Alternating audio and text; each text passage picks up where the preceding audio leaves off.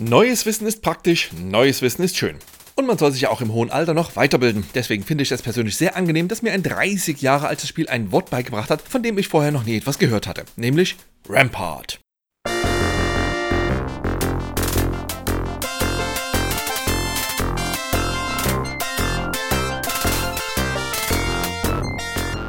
Der Rempart dürfte als aktiv genutztes Wort schon sehr, sehr, sehr, sehr, sehr lang aus dem aktiven Sprachgebrauch der meisten Deutschen verschwunden sein. Dieser Begriff stammt nämlich aus den guten alten Tagen des Festungsbaus und beschreibt eine solide Mauer bzw. ein Bollwerk. Rein etymologisch betrachtet bildet er auch die Grundlage für den modernen Begriff der Rampe, nämlich auf Basis des Wortes Remparierung, was eine Aufschüttung von Erde hinter einer Mauer ist, um eine Plattform für schwere Geschütze zu ermöglichen. So, haben wir wieder alle was gelernt, oder ich zumindest, soll ja auch mal vorkommen. Aber nun, mir geht es hier und heute zwar schon um die Errichtung von möglichst stabilen Mauern, aber tatsächlich nur in virtueller Form. In der richtigen Welt hingegen bin ich kein besonders großer Freund von Mauern, die brauche ich aufgrund meiner Skorpiongruben nämlich nicht. Und Mauern gibt es in Rampart eh schon mehr als genug. Genauer genommen dreht sich das ganze Spiel um sie, das wohl in Kooperation mit mehreren Handwerkergilden entwickelt wurde. Die größte von denen nannte sich Atari Games und präsentierte Rampart im Frühjahr 1990 in den Spielhallen dieser Welt. Ich betone extra Atari Games, denn das war die Untersparte von Atari Incorporated, die sich ausschließlich um den Spaß in den dröhnenden und fiepsenden Spielhallen drehte und mit den ganzen Heimcomputerspielkonsolen und Handheld-Ambitionen der Schwesterfirma Atari Corporation ziemlich genauso gut wie gar nichts zu tun hatte. Jedenfalls war Rampart einer der letzten großen Hits von Atari Games in den Arkaden, nachdem die Firma da gerade in den 80ern mit Spielen wie 720, Paperboy, Hard Driving, Cyberball oder Gauntlet einen sensationellen Erfolg nach dem anderen gefeiert hat. Ein bemerkenswert großer Teil dieser Hits ging auf die Kappe von zwei damals noch sehr jungen Entwicklern, Dave Ralston und John Salvitz, die nach ihrem Einstiegserfolg, einem Spiel aus dem Jahre 1982, das allen Ernstes den Namen AKR trug, ja, wirklich, jedenfalls hauten die beiden nach diesem Spiel einen Kracher nach dem anderen raus und genossen dadurch bei Atari ziemliche Narrenfreiheit, wie mir John im Gespräch verriet. Was auch der Grund dafür war, dass ein derart abgefahrenes Konzept wie das von Rampart nicht nur jemals in die Tat umgesetzt, sondern vor allem dann auch noch in die Spielhallen gebracht werden konnte. Aber bevor ich auf das eigentliche Spiel zu sprechen komme, möchte ich noch kurz etwas zu seinen Wurzeln erzählen. Laut John entspringt die ursprüngliche Idee dem Brettspiel Cathedral, das bei uns unter dem Namen Kathedrale bekannt ist und in dem es darum geht, mit verschiedenartigen Steinen Gebäude zu errichten und Territorium zu erobern. John fand sowohl die Idee als auch das mittelalterliche Szenario aus dem frühen 16. Jahrhundert super und arbeitete das zusammen mit Dave in die Spielhallen passendes Konzept um. Es musste etwas kompetitives sein, da die beiden durch Cyberball an diesem Konzept Tonnen an Freude gefunden hatten. Puzzlespiele waren damals durch den absurden Erfolg von Tetris enorm populär, also wurde auch ein bisschen was davon mit hineingesprinkelt und dann wurden auch noch Kanonen eingebaut, weil ein bisschen Zerstörung geht ja grundsätzlich immer. All das wurde zusammen mit einem brandneuen Bitmap-basierten Grafiksystem verrührt und gerade mal neun Monate später fix fertig der Welt präsentiert. Laut John war die Entwicklung ein wunderbar unkomplizierter und sehr fließender Prozess ohne größere Hürden oder Widerstände. Seiner Aussage nach hatte er weder davor noch danach jemals wieder ein Projekt, das sich so natürlich und einfach ergab. Man sollte Rampart übrigens tunlichst nicht mit dem sehr ähnlich klingenden Ramparts verwechseln, das ab 1987 auf den damals populären 8-Bit-Heimcomputern erhältlich und im Wesentlichen ein auf Mittelalter getrimmter Klon der 1986er Häuserverwüstungssimulation Rampage war. Ey, diese Namen, meine Fresse. Alles mit Rampart im Titel war damals scheinbar sehr populär. Ah, Ram-Pappnasen. Jedenfalls trug Ramparts den Untertitel A Medieval Smash-Up of Demolition and Destruction, während Rampart sich selbst in der Werbung A Game of Strategy and Skill nannte, woraus dann im Titelbildschirm des eigentlichen Spiels übrigens A Game of Strategy and Survival wurde, aus welchem Grund auch immer. Schon kurz nach seiner Ankunft in den Arkaden entpuppte sich das Spiel als sehr solider Erfolg, was natürlich eine Tonne an Heimcomputerumsetzungen nach sich zog. Eine nahezu buchstäbliche Tonne wohlgemerkt, aber auf das Gros der Portierungen komme ich später nochmal ausführlicher zu sprechen. Hier und jetzt geht es mir hauptsächlich um eine Fassung, nämlich die PC-Version, die ab Anfang 1992 erhältlich war. Hm, oh ja, 1992. Hm. Ja, was ich damit sagen wollte, zum einen, weil das die Fassung war, mit der ich mit weitem Abstand die meiste Zeit verbracht habe, und zum anderen, weil das von den vielen, vielen, vielen Umsetzungen nachweislich die beste war. Denn sie ist nicht nur am nächsten dran an dem Arcade-Original, sondern erweitert dieses auch noch in mehrfacher Hinsicht sehr sinnvoll. Etwas, das gerade Anfang der 90er und gerade auf dem PC alles andere als selbstverständlich war. Diese Umsetzungen waren damals in aller Regel bestenfalls Nachgedanken und dann meist auch von entsprechender Qualität. Aber natürlich mussten Zugeständnisse gemacht werden und das merkt man vor allem an der Steuerung. In der Spielhalle standen damals zwei Versionen des Automaten herum, eine für zwei Spieler und eine für drei. Erstere Version verfügte noch über klassische Joysticks, während bei letzterer die Schlacht mit Trackballs ausgetragen wurden, was natürlich für eine enorm präzise Kontrolle gesorgt hat, aber auch ein ganzes Stück teurer war, wie mir John verraten hat. Falls einer mit dem Begriff Trackball nichts mehr anfangen kann, folgt jetzt eine kurze Erklärung. Ein Trackball ist im Grunde eine umgedrehte Kugelmaus, also ein großer, sich freidrehender Ball in einer diese Rotationen präzise abfragenden Hülle, den man dann schnell bewegen und damit entsprechende Objekte auf dem Bildschirm ebenso rasant wie analog verschieben kann, was gerade bei Spielhallen-Klassikern wie Marble Madness oder Missile Command ein Segen war. Im Heimbereich dagegen konnten sich die Dinger nie so richtig durchsetzen. Zwar gab es gerade Anfang der 90er diverse Trackballs, unter denen Privatanwender wählen konnten und selbst heute noch werden sie für eine ganz ausgewählte Gruppe von Controller-Konnoisseuren entwickelt, zum Beispiel von Logitech, aber sie haben es in der Breite nie geschafft, der guten alten Maus auch nur ein halbes Stück Käse abspenzig zu machen. Und so haben sämtliche Heimversionen von Rampart mit dem Nachteil einer weniger präzisen Steuerung zu kämpfen, je nach Plattform mal mehr und mal weniger. Aber gut, dann sollte ich wohl langsam mal auf das Spiel an sich zu sprechen kommen. Die Prämisse ist erstmal super einfach. Zerstöre die Gegner, bevor sie dich zerstören. Oder, um mal die amerikanische Werbung zu zitieren, Blast away at your enemy's castle as he tries to destroy yours. Then rebuild your castle walls with geometric blocks in a frenzied race against the clock. Earn more cannons, expand your fortress, then start firing again. Dieses Away Blasten und Again Firen findet in einer sehr simplen Vogelperspektivenkarte statt, die abhängig von der Spielerzahl in mehrere Bereiche unterteilt ist. Innerhalb derer sich jeder erstmal einen automatisch festgelegten Startpunkt aussucht, der seine neue Lieblingsburg repräsentiert und um welche dann automatisch eine Standardmauer gezogen wird.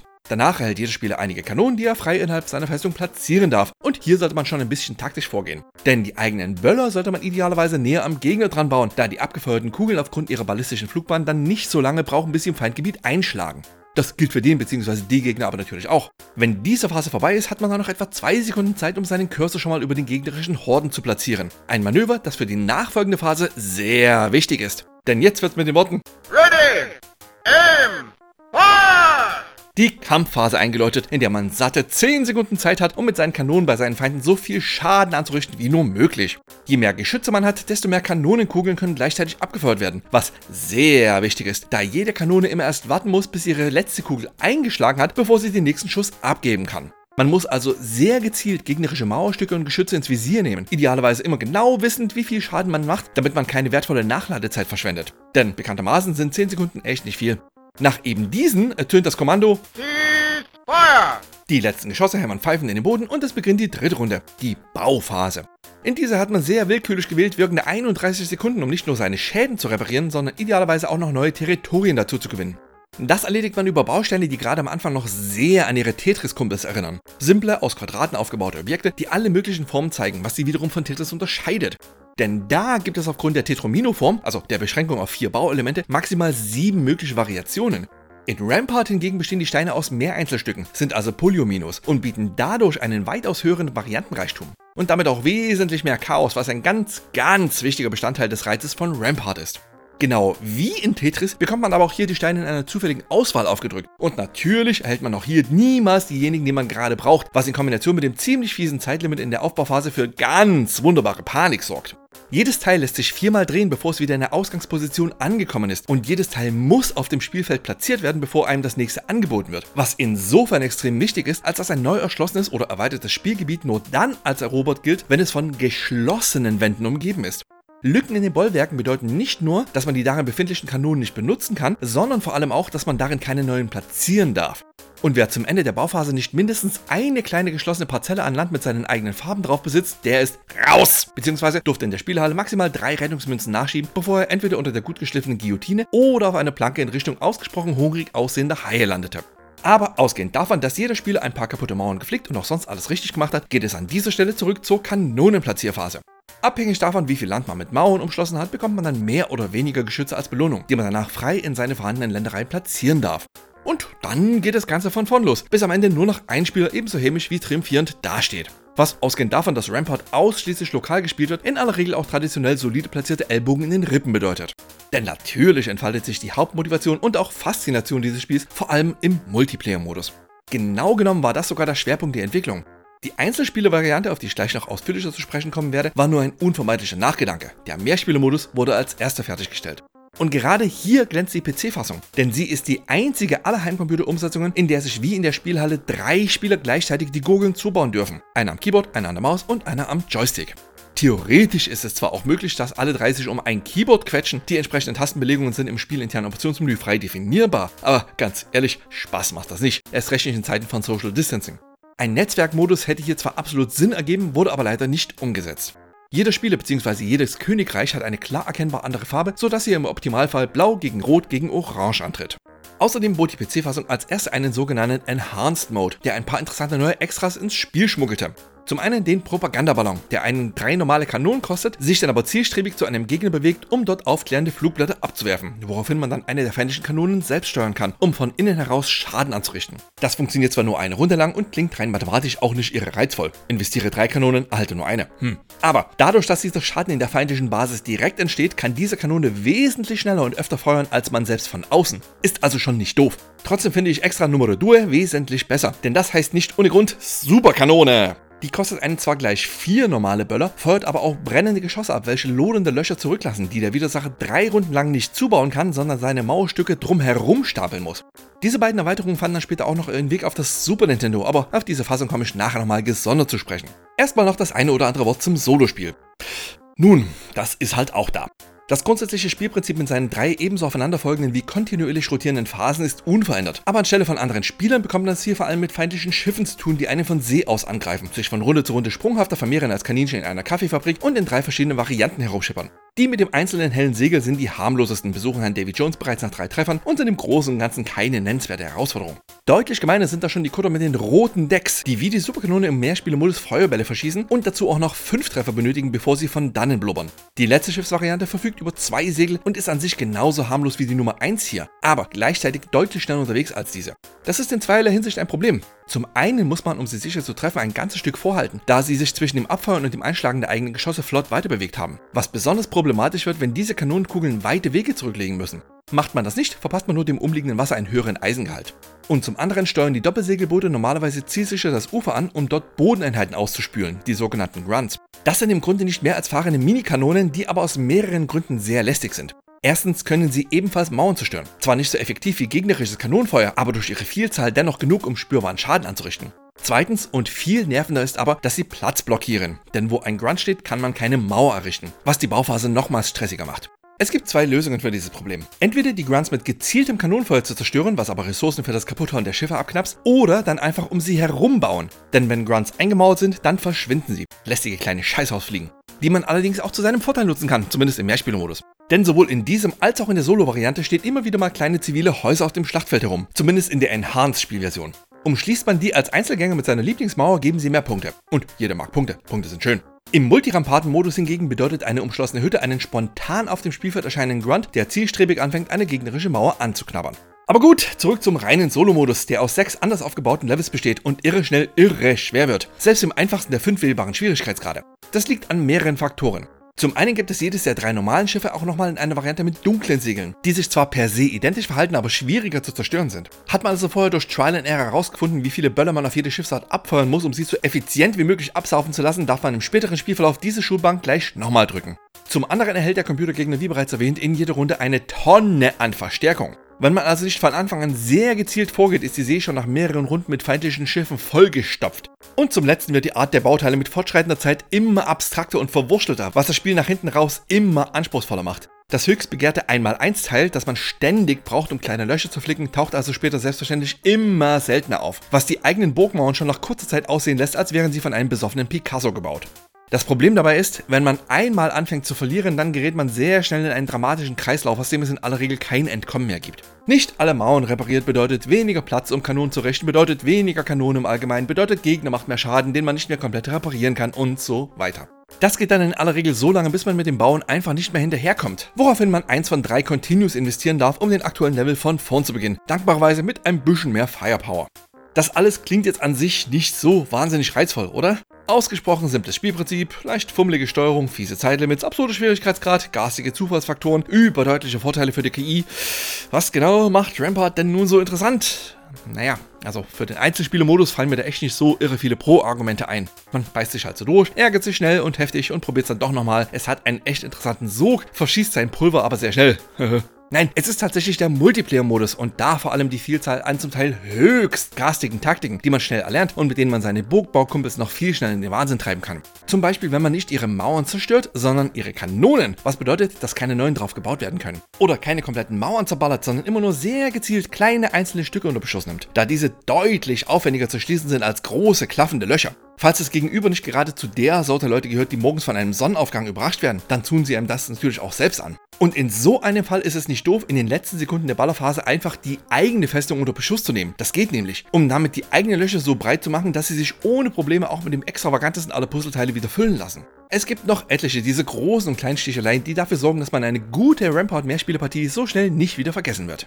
Denn ansonsten bietet das Spiel nicht irre viel Erinnerungswürdiges. Die Grafik ist selbst für einen früh 90er 2D-Action-Puzzler bestenfalls zweckmäßig, was jetzt aber nicht zwangsläufigerweise schlecht gemeint ist. Denn gerade in der Bauphase möchte man so viel Übersicht und so wenig Ablenkung wie möglich haben. Und die super simple taktische Ansicht ist wirklich gut les- und überschaubar und liefert damit also genau das. In der Kampfphase gibt es immerhin ein bisschen mehr zu sehen, denn dann kippt die Ansicht ganz leicht ins Isometrische. Das Wasser glitzert nett animiert vor sich her, die Landschaft gewinnt deutlich an Details dazu und zeigt erkennbare Hügel und Täler, die aber spielerisch keinerlei Auswirkungen haben. Das sind einfach nur unterschiedliche Schattierungen, ohne speziellen Grund, einfach nur für ein bisschen mehr optisches Ramtamtam. Ist schon nett, aber insgesamt doch fast so ausdrucksstark wie Neonschwarz. Und dann gibt es auch noch eine Soundkulisse, wobei das Wort Kulisse hier im Kontext von Off, Off, Off, Off Broadway benutzt werden muss. Ein paar auf FM-Synthese basierende Kompositionen quietschen während der Bauphase vor sich her. Dazu gibt es noch die bereits erwähnte Sprachausgabe aus dem Mund des Grafikers Sam Comstock sowie nette Explosionen. Nichts, was man in die Geschichtsbücher schreiben würde. Oder in die Testberichte der damaligen Zeit. Rampart kam in der zeitgenössischen Presse ganz gut an. Die 71% in der PC Games 1092 waren da in unseren Breitengraden schon das untere Ende des Wertungsspektrums. Tester Harald Kern schreibt da,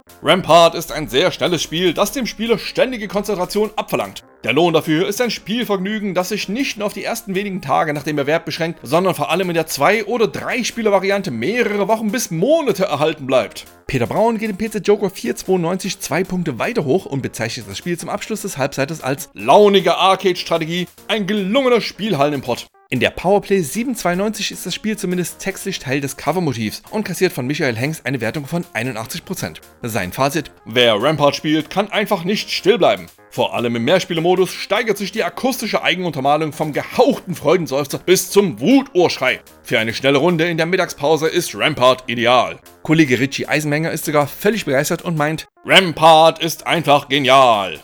Ganz putzig finde ich das Recycling dieses Tests im später erschienenen Spiele-Sonderheft Nummer 4 der 100 besten Spiele des Jahres 92. Denn in diesem nennt Michael das Spiel konsequent Ramparts. Den Abschluss bildet der Test in der ASM 792, in der das Spiel von Markus Höfer 10 von 12 Punkten den ASM-Hit sowie das folgende Fazit kassiert. Bei Rampart kommt trotz der sehr schlichten Machart sehr schnell Freude auf. Die Mischung aus verschiedenen Strategie- und Geschicklichkeitsspielen stimmt einfach, der Suchtfaktor ist enorm. Der Tetris-Virus ist tot, es lebe die Rampart-Seuche.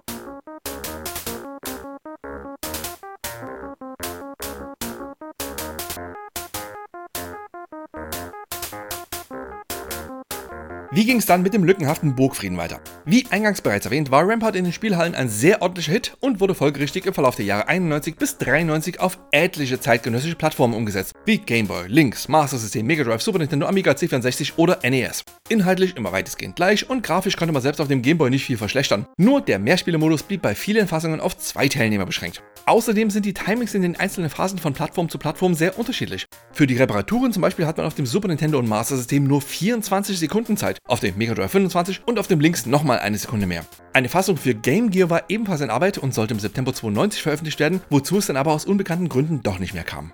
Wenn man genauer hinsah, gab es zwischen all den Versionen dann aber doch noch einige auffällige Unterschiede. Zum einen hatten sie fast alle andere Eltern. Die Fassungen für PC und SNES entsprangen dem Haus Electronic Arts, beziehungsweise der von denen für die meisten Umsetzungen angehörten externen Firma Bitmasters. NES und Game Boy wurden von Jaleco bedient, Amiga und Atari ST von Domark und Mega Drive und Master System schließlich von Tangent, beziehungsweise Razorsoft, beziehungsweise Developer Resources. Ja, diese Fassungen wurden gleich doppelt ausgelagert. Je nach Plattform gab es auch unterschiedliche Covermotive zu sehen. Das meistverwendete Hauptartwork zeigt einen Kämpfer mit Hellebarde, der panisch in Richtung weg von hier deutet, wo eine andere Burg verträumt vor sich herbrennt, während er selbst erstaunlich modern aussehende Motorradhandschuhe trägt, die nicht so recht in das mittelalterliche Szenario passen wollen. Die NES-Fassung dagegen zeigt quasi die Ego-Ansicht einer Kanone, die gerade eine gegenüberliegende Burgmauer zerbröselt. Und das Links-Cover präsentiert schließlich die Perspektive von See aus, wo ein Piratenschiff gerade vom Festland aus unter heftigem Beschuss genommen wird.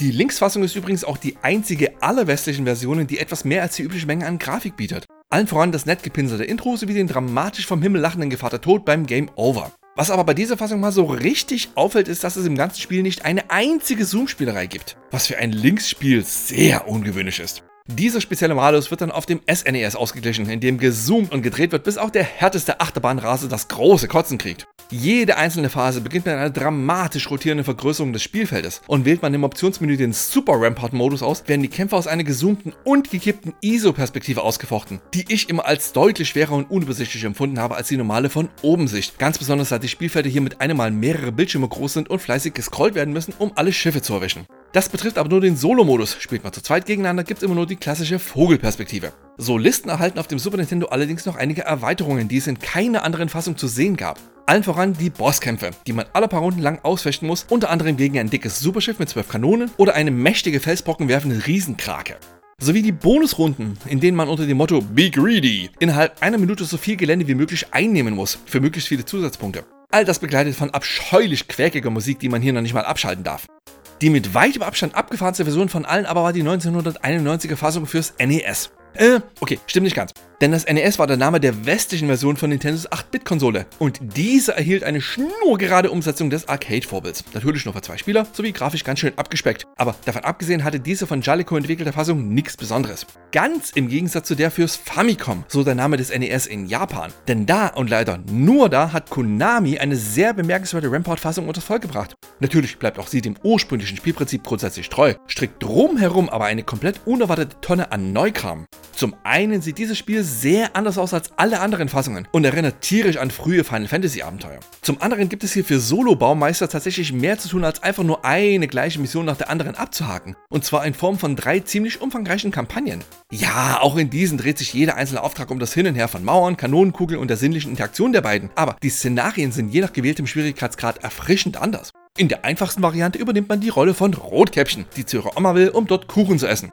Um das zu schaffen, muss man nun um sie herum Schutzwälle errichten und diese mit Bodyguard-Freunden umgeben, die heranstürmende Waldbewohner und Gruselbäume mit Steinen bewerfen und also nein, natürlich ergibt das nicht einen halben Sinn der Welt, aber das ist eben Japan. Sieht man auch ganz gut an der Kampagne des normalen Schwierigkeitsgrades, in der man in die Rolle eines jugendlich forschenden Ritters schlüpft, der sich unter anderem mit Drachen anlegt, die Midgard angreifen. Ja, die Missionen da drin sind sehr stark von nordischen Legenden inspiriert. So kommen da drin unter anderem auch noch Thors Hammer, der Drache Niethögel sowie Niflheim vor. Und auf Hart schließlich besinnt sich Konami seine asiatischen Wurzeln und lässt im Japan des 16. Jahrhunderts verfeindete Clans mit angemessen exotischen Namen gegeneinander antreten. Was natürlich bedeutet, dass man es in erster Linie mit Ninjas und berittenen Samurai zu tun bekommt. Dazu gibt es noch weitere Hindernisse wie durch die Gegend wehende Tornados, die einem entspannt die Mauern unterm Hintern wegpusten, wirklich niedliche Story-Cutscenes, Passwörter nach jeder erfolgreich abgeschlossenen Mission sowie einen erstaunlichen Grad an Flexibilität. So ist zum Beispiel die Bauphase je nach Level unterschiedlich lang und generell in jedem Fall sehr großzügig gehalten. Oftmals hat man schon nach wenigen Runden fast den kompletten Bildschirm zugebaut, was aber die Gegner nicht aufhält, wie man annehmen könnte, denn die können Mauern einreißen und einfach durchrennen. Es gibt unterschiedliche Szenarien wie Grasland, Wüste oder auch mal Nachteinsätze. Natürliche Hindernisse wie Bäume, die man umbauen muss und die dann entspannt vor sich her grün im Burghof herumstehen. Bosskämpfe unter anderem gegen Riesen und Drachen sowie einen bemerkenswert umfangreichen Übungsmodus, in dem man die Grundlagen des Rampartierens in einem modernen Militärszenario beigebogen bekommt, während man sich gegen Panzer- und Infanterieeinheiten warm schießt. Oder kurz gesagt, was für eine saukoole Version. Zu schade nur, dass sie aus mysteriösen Gründen niemals ihren Weg in den Westen gefunden hat. Wer sie trotzdem mal ausprobieren möchte und Angst vor der Sprachbarriere hat, die ausschließlich japanischen Texte sind echt nicht schlimm. Zum einen sind es wirklich gar nicht so viele. Und zum anderen dreht sich jede Mission im Wesentlichen entweder um vernichte so und so viele anstürmende Gegner oder umgibt dieses grafisch sehr auffällige Objekt mit einer möglichst stabil wirkenden Mauer. Und zu zweit gegeneinander spielen kann man es natürlich auch noch.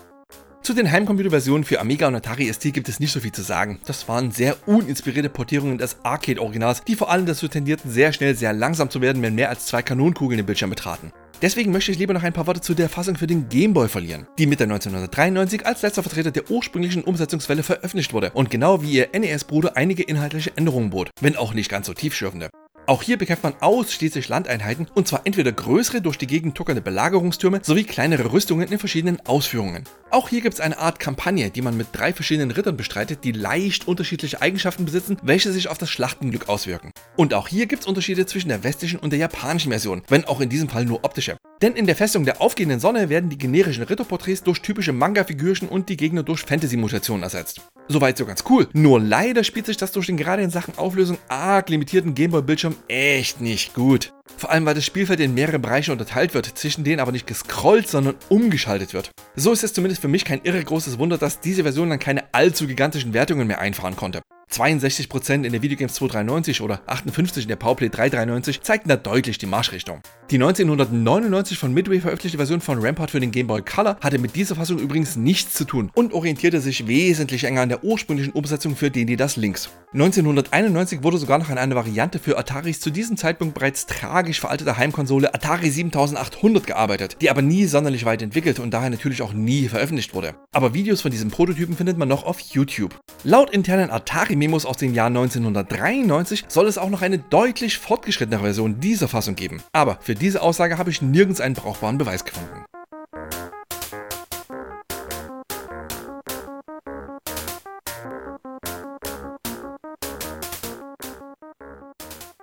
Nach der großen Portierungslawine der frühen 90er herrschte dann sehr lange eine sehr große Stille in Rampartistan. Selbst von John Salvitz und Dave Ralston hat man dann eine Weile lang nichts mehr gehört, denn Rampart war nach der großen Erfolgsstrecke der 80er das letzte Spiel der beiden für Atari. Ein Jahr nach dessen Veröffentlichung haben die beiden diese Firma in Richtung Electronic Arts verlassen, sich dort eine Zeit lang um Sims und Medal of Honor Teile gekümmert und später dann unter anderem noch Capcom und Facebook unsicher gemacht. Rampart allerdings tauchte erst im Jahr 2003 wieder auf dem einen oder anderen Radar auf. Dem Jahr, in dem Midway seine Midway Arcade Treasures auf Xbox, GameCube und PlayStation 2 veröffentlichte. Eine ganz okaye Sammlung diverser Arcade-Titel der Firma, unter anderem eben auch Rampart. Drei Jahre darauf gab es eine mobile Version davon für die PlayStation Portable namens Midway Arcade Treasures Extended Play, die ich seinerzeit sogar für 4Players getestet habe und mit einer Wertung von 58% vom Gesamtkunstwerk nicht wahnsinnig begeistert war. Besonders Rampart war da aufgrund der furchtbar matschigen Steuerung de facto unspielbar. Zwischenzeitlich, 2005 um genau zu sein, gab es eine Sammlung für den Game Boy Advance, welche Rampart und Gauntlet im Doppelpack auf ein Modul quetschte und dabei grundsätzlich auch eine gar nicht mal so schlechte Figur machte. Die Grafik ist echt nett, die Steuerung geht gut von der Hand, der Schwierigkeitsgrad wurde spürbar nach unten gekurbelt, nur leider haben sich die britischen Entwickler von Easy Interactive dann doch noch drei mörderische Klepse geleistet. Erstens gibt es in der Bauphase einen deutlichen, zum Teil mehrere Sekunden langen Lag zwischen dem Aufsetzen eines Mauerstückes und seinem Erscheinen auf dem Spielfeld, was dem schnellen Baufluss den größten und auffälligsten Stock aller Zeiten in die Speichen schiebt. Zweitens lassen sich Grunts jetzt nicht mehr einbauen, sondern attackieren auch im Burginnern fleißig weiter. Und drittens und allerschlimmstens, es gibt keinen Multiplayer-Modus mehr. Ja, nee, sorry, aber hm, da hat irgendjemand mal komplett falsch verstanden, was Rampart interessant macht. Bin allerdings nicht sonderlich verwundert, denn auch das andere Spiel auf diesem Modul bezog seinen Reiz in allererster Linie aus dem rasanten Vierspieler-Gehacke. Und hier darf man auch in Gauntlet nur alleine antreten, was fast so viel Spaß macht, wie ein Nagel in eine Stahlwand zu spucken. Es folgten dann noch Umsetzungen für PlayStation 3 und Xbox 360, die aber mittlerweile nicht mehr erhältlich sind und sowieso mal wieder eine komplett verbockte Steuerung boten, was dann mit entsprechenden Wertungen quittiert wurde. Was es aber erstaunlicherweise nie gab, war eine Umsetzung auf den Nintendo DS, obwohl die Stylus-Kontrolle dafür eigentlich perfekt gewesen wäre. Naja, was ebenfalls nie niemals nicht an irgendeine Art von Tageslicht gezerrt wurde, war ein offizieller Nachfolger. Dafür aber eine erstaunliche Menge an geistigen Ablegern, die noch bis heute in halbwegs verwertbare Zuverlässigkeit aufschlagen. Wie zum Beispiel das 2011er Zen Wars, das das Spielprinzip von Rampart praktisch unverändert auf iOS übernommen hat und sich echt angenehm spielt. Oder Sky Cannoneer, das erst Anfang 2020 seinen Weg auf Steam und GOG fand und das abermals sehr vertraute Spielprinzip in ein ausgesprochen wolkiges Szenario mit wirklich hübscher 3D-Grafik packt. Es gibt übrigens auch ein modulares Tabletop-System namens Rampart von Arkane Studios, das 2019 überwältigend erfolgreich auf Kickstarter finanziert wurde, aber mit dem Computerspiel mal überhaupt nichts zu tun hat. Genauso wenig wie Rampart Tactics, das seit Mai 2019 auf Steam erhältlich und ein rundenbasiertes Strategiespiel ist. Und was es ebenfalls nirgends mehr offiziell gibt, ist das Original. Und da speziell die von mir so geschätzte PC-Version. Die findet sich in keinem der üblich verdächtigen Online-Spiele-Fachgeschäfte. Was sich schon damit erklärt, dass mal wieder die Besitzrechte ungeklärt sind. Teile gehören Electronic Arts, Teile Midway, die wiederum schon vor einer ganzen Weile in der Spielesparte von Warner Brothers aufgegangen sind, und Teile Atari und damit vermutlich Namco Bandai oder deine Mutter. Es ist kompliziert. Und echt schade, denn das gute Teil spielt sich auch heute noch ebenso super bzw. schrecklich wie damals, je nach persönlichem Verhältnis zu dem ebenso simplen wie gerne mal sehr unfairen Spielprinzip. Ja, es sieht ziemlich furchtbar aus, klingt noch furchtbarer und spielt sich aber trotzdem ganz wunderbar, wodurch mal wieder überdeutlich gezeigt wird, dass ein gutes Spiel keine gute Präsentation braucht. Was mich auch nach 30 Jahren noch halbwegs regelmäßig hierher zurückkehren lässt wie einen rattigen Lachs, ist das klassische leicht zu lernen, schwer zu meistern, das besonders im Mehrspielemodus sehr deutlich zum Tragen kommt. Es gibt hier keine einzelne übermächtige Taktik. Zu jedem Vorstoß gibt es einen ebenso starken Konter. Jede falsche Aktion kann auch gleich mal die letzte sein. Und dann natürlich noch die herrlich panische Aufbauphase mit ihren ebenso willkürlich gewählten wie in aller Regel absurd kurzen Zeitlimits, die einen in Verbindung mit den schon aus Prinzip niemals passenden Teilen sehr, sehr oft zu aus Tetris bekannten Flüchen greifen lässt. Ganz besonders, wenn man beim Mauerbau der Gier erliegt und nach den Sternen greift. Nee, ich kümmere mich nicht um die Reparaturen. Ich baue einfach ein größeres Bollwerk. Ha, das schaffe ich locker. Ja, hier noch ein Teil. Warte. Ach, scheiße, das kann ich jetzt gerade überhaupt nicht brauchen. Mist, wohin damit? Na, egal, das baue ich eben erstmal hier ums Eck und dann werde ich. Ah, noch drei Sekunden, wie alles. Ah! Zack, Game Over. Ich habe schlimme, ganz, ganz wunderbar schlimme Erinnerungen an damalige Mehrspielerpartien mit meinem Kumpel Sven, die oftmals mit dem ein oder anderen ellbogenbasierten blauen Fleck endeten. Wenn man zum Beispiel schon aus Prinzip nur einzelne Mauerstücke rausballerte, da sich diese nur schlecht reparieren ließen, oder den Schaden hauptsächlich in Küstennähe machte, da dort der Bauplatz sehr beschränkt war. Haha, herrlich. Ich kann natürlich nicht für alle Menschen sprechen, jedenfalls noch nicht, die Maschine ist noch nicht so weit, aber für mich war Rampart im Mehrspielermodus einer der größten Späße, die ich jemals hatte. Ja, die Umsetzungen hatten fast alle das Manko in Sachen Präzision nie wirklich mit dem Arcade-Vorbild mithalten zu können. Und gerade bei den Computerversionen gab es immer einen Gearschten, nämlich den, der mit dem wabbeligen Joystick antreten musste. Aber gut, das war bestimmt für irgendeine Lebenslektion zu gebrauchen. Und so bleibt ein Spiel, aus dem man nicht nur Wissen um seine eigene Zukunft mitnehmen kann, sondern das auch im Grunde die Wunderwelt der Tower Defense erschaffen hat. Natürlich hat es mit dem Genre, das wir gerade in den 2000ern unter diesem Namen kennengelernt haben, nichts zu tun. Aber hier geht es buchstäblich darum, Burgen gegen heranstürmende Horden zu verteidigen und diese zwischen den Runden zu reparieren und aufzurüsten. Rampart steht bis heute ziemlich allein auf weiter Strategieflur. Es gab damals kein vergleichbares Spiel und das gibt es bis heute eigentlich auch nicht, von den ganzen erwähnten geistigen Nachfolgern mal abgesehen. Damit ist es aber nicht allein, denn die unerwartete Innovationsfreude war ziemlich typisch für das Atari Games der 80er Jahre, mit Spielen wie Gauntlet, Clax, Marble Madness oder Paperboy. Allesamt sehr schöne Themen für sehr schöne andere Podcasts. This game's not over.